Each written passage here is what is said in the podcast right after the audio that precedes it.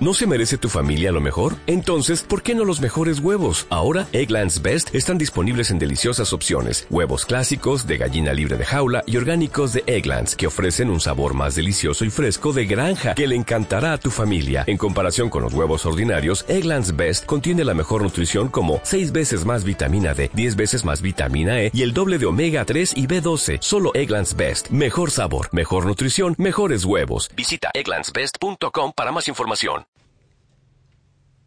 Muy buenas noches, damos gracias a Dios por esta nueva oportunidad que tenemos de presentar la reflexión de la palabra de Dios, dando inicio a una nueva semana, hoy lunes 25 de mayo.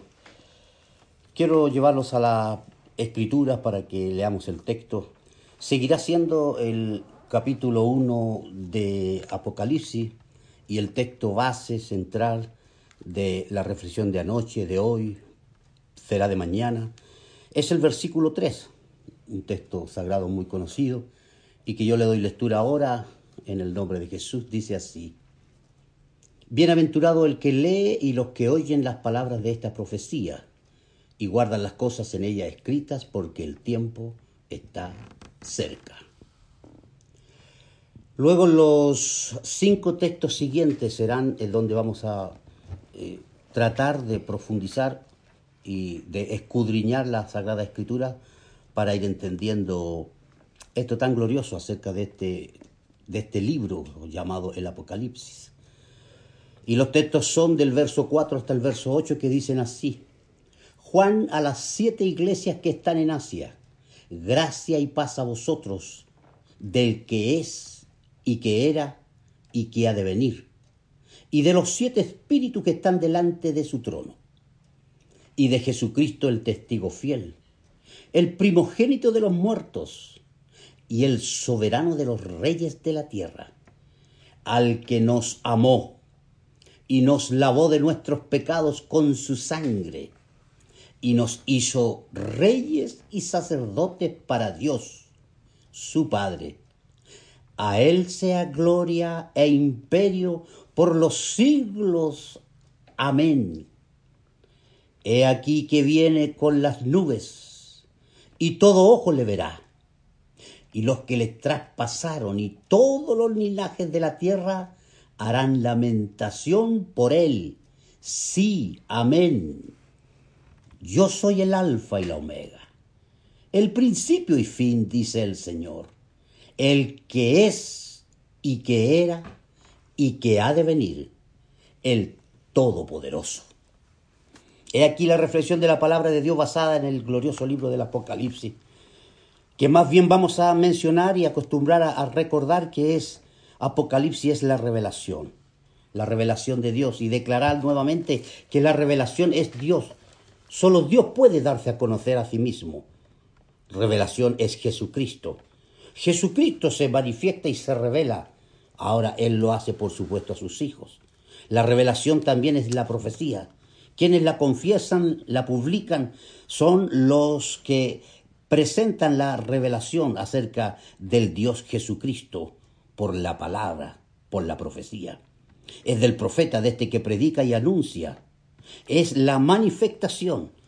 La manifestación nos lleva luego, nuevamente entonces a recordar que Apocalipsis no es otra cosa más que la revelación de Dios. Así lo dijo Juan Juan comienza en su primera frase diciendo la revelación de Jesucristo que Dios le dio para manifestar a sus siervos las cosas que deben suceder pronto. Esas son las primeras palabras, comenzando el libro Juan del Apocalipsis. Yo he leído del verso 4 hasta el 8 y ahí quiero que escudriñemos un poco. Escuchemos y meditemos bien. Juan dice a las siete iglesias, gracia y paz. Le envía Juan a las iglesias diciendo textualmente, del que es presente. Él siempre es hoy, es presente. Del que era, Él fue. Todo lo que ya sucedió fue Él, Él era. Del que es, del que era y del que ha de venir. O sea, el futuro, mañana. aquel que no hemos visto. En Éxodo capítulo 3, verso 14 encontramos las palabras dichas por Dios cuando Dios le dijo a Moisés así, yo soy el que soy. Así dirás a Israel, yo soy, me ha enviado a vosotros. Qué maravilloso entonces cuando escudriñamos las escrituras y cuando por el Espíritu y por la oración buscamos a Dios que Él nos revele qué es lo que necesitamos hoy. No estoy insertado en el libro del Apocalipsis para llamar la atención, porque el Apocalipsis es, es el fin de los tiempos es, son los acontecimientos más crueles que puede mostrar e, e, el escrito. No, sino que es más bien un llamado de alerta, un llamado de pensamiento, un llamado de reflexión frente al escrito, a las sagradas escrituras. Eso le dijo Dios a Moisés. Yo soy, le dirás al pueblo, me ha enviado. He aquí en el verso 5 leemos, y de Jesucristo el testigo fiel, el primogénito de los muertos. Primero, Él fue el primero, el primero de los muertos y el soberano de los reyes de la tierra. Y aquí me llama la atención esto tan profundo, porque me voy al libro de los Salmos, al capítulo 89, verso 27, y, y expresa el texto sagrado así yo también le pondré por primogénito, el más excelso de los reyes de la tierra. He aquí el rey David escribiendo en este salmo, en este texto del salmo, tan gloriosa profecía. Yo también le pondré por primogénito. Él es, dice Juan, el primogénito de los muertos y dice el Salmo, el más excelso de los reyes de la tierra. ¿Habrá otro rey como él? Conocemos muchos reyes de la historia y por el tiempo solo los vamos a recordar. Pero hay muchos y han habido poderosos reyes en la tierra. Pero ¿hay algún rey mayor que él? Ya el rey David lo dijo, el más excelso de los reyes de la tierra. ¿A quién nos estamos refiriendo? a la revelación, a Jesucristo. El versículo 6 del mismo capítulo en el que yo leí dice, y nos hizo reyes y sacerdotes para Dios, su Padre. Nos hizo reyes y sacerdotes para Dios. Nos hizo reyes a nosotros y nos hizo sacerdote a nosotros, pero no para nosotros, no para la iglesia, no para mi iglesia, no para la, religión o la fe que profesamos, nos hizo reyes y sacerdotes para Dios. Eso es lo que dice el texto sagrado en el 6. Voy a Éxodo capítulo 19, verso 6, y ya había sido declarada la profecía, vosotros me seréis un reino de sacerdotes. Y luego termina diciendo el texto, y gente santa vosotros me seréis un reino de sacerdotes. He aquí entonces la importancia de el Apocalipsis, de la revelación, para que escudriñando y profundizando el texto, el Espíritu Santo nos revele lo, el misterio glorioso que está escondido en él, pues nos está diciendo a nosotros, pues ya fue dicho en Éxodo, donde he leído el texto, me seréis un reino de sacerdote y gente santa. Por el Nuevo Testamento podríamos citar un texto, y es muy conocido de todos nosotros. Dice, sin santidad nadie verá al Señor. ¿Qué importancia tiene entonces la santidad? Porque Él lo dijo, sé santo porque yo soy santo. Y nos constituyó a nosotros sacerdotes y gente santa. Luego también en Apocalipsis capítulo 5, verso 10, mire cómo describe el texto y acompaña a Éxodo diciendo, nos ha hecho para Dios. Fuimos hechos y creados para Dios. Leo el texto en Apocalipsis, cómo refleja las palabras dichas en Éxodo, cómo se conectan, cómo se unen. Nos ha hecho para Dios reyes y sacerdotes.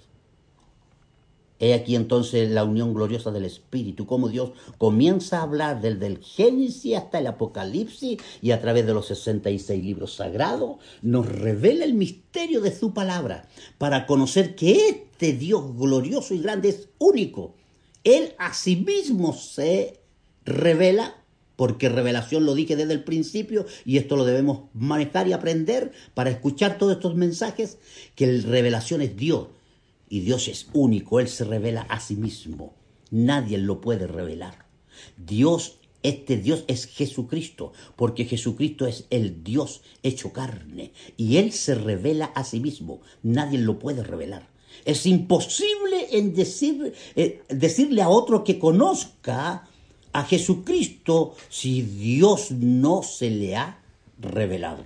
De aquí la importancia gloriosa y profunda de la revelación entonces leyendo el texto en Apocalipsis, en el capítulo 5, verso 10, nos ha hecho para Dios, para Dios, reyes y sacerdotes. Y termina el texto diciendo, y reinaremos sobre la tierra. Qué glorioso. Y el verso 7 de lo último que yo leí, he aquí que viene con las nubes. Verso 7, capítulo 1 del Apocalipsis. He aquí que viene con las nubes, viene con las nubes, y todo ojo le verá, y lo que les traspasaron y todos los linajes de la tierra harán lamentación por él. Sí, termina el texto, amén, sí, amén, harán lamentación por él. He aquí que viene con las nubes. Daniel 7:13 nos dice, en manifestación de revelación del profeta Daniel, miraba yo en la visión, dice Daniel capítulo 7, verso 13, miraba yo en la visión de la noche, y he aquí que con las nubes del cielo venía uno como un hijo de hombre. ¡Qué revelación! Daniel ya está dando a conocer. Y mira cómo esta revelación la manifiesta Mateos Marcos y Lucas. Y estos tres nos dicen de la siguiente manera. Entonces verán al Hijo del Hombre que viene en las nubes con poder y gloria. Me gusta Mateo porque él agrega una palabra, dice, que viene en las nubes con gran poder y gloria. Podemos revelar entonces y afirmar a la luz de las Sagradas Escrituras y según el texto sagrado leído del capítulo 1 de Apocalipsis, del 4 al 8, y según el 7 recién leído, he aquí que viene. Jesús regresa. Jesús ya viene. Él vendrá y no tardará. Mi pregunta es, ¿qué nosotros, iglesia? ¿Qué de nosotros? Y para eso vamos a la escritura, porque creo que la Biblia se responde a sí mismo. Y termino diciendo con la pregunta, ¿qué a nosotros si Jesús está regresando? Él ya viene. Él vendrá y no va a tardar en venir. Mire lo que le dijo Pablo a la iglesia. Por lo demás, hermanos, os rogamos y exhortamos en el Señor Jesús, que de la manera que aprendisteis de nosotros cómo os conviene conducir, conduciros y agradar a Dios, así abundéis más y más. Porque ya sabéis qué instrucción nos dimos por el Señor Jesús, que la voluntad de Dios es vuestra santificación, que os apartéis de fornicación. Esta es palabra de Dios para la iglesia. Que ninguno agravie ni engañe a su hermano, porque el Señor es vengador de todo eso, como ya os hemos dicho y testificado, pues no nos ha llamado Dios a inmundicia, sino a santificación. He aquí el Espíritu Santo hablando por el apóstol a la iglesia, a nosotros hoy. Y el siguiente texto dice, así que el que desecha esto, no desecha a hombre, sino a Dios, que también nos dio su Espíritu Santo. Y termina Pablo diciendo a la iglesia, porque el Señor mismo, con voz de mando, con voz de arcángel y con trompeta de Dios, descenderá del cielo y los muertos en Cristo resucitarán primero. Luego nosotros, los que vivimos, los que hayamos quedado, seremos arrebatados juntamente con ellos en las nubes para recibir al Señor en el aire. He ahí las nubes en el aire. Y así estaremos siempre con el Señor.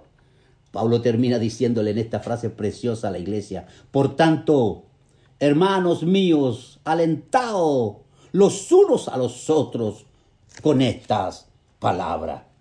El Señor viene. Bendición, iglesia.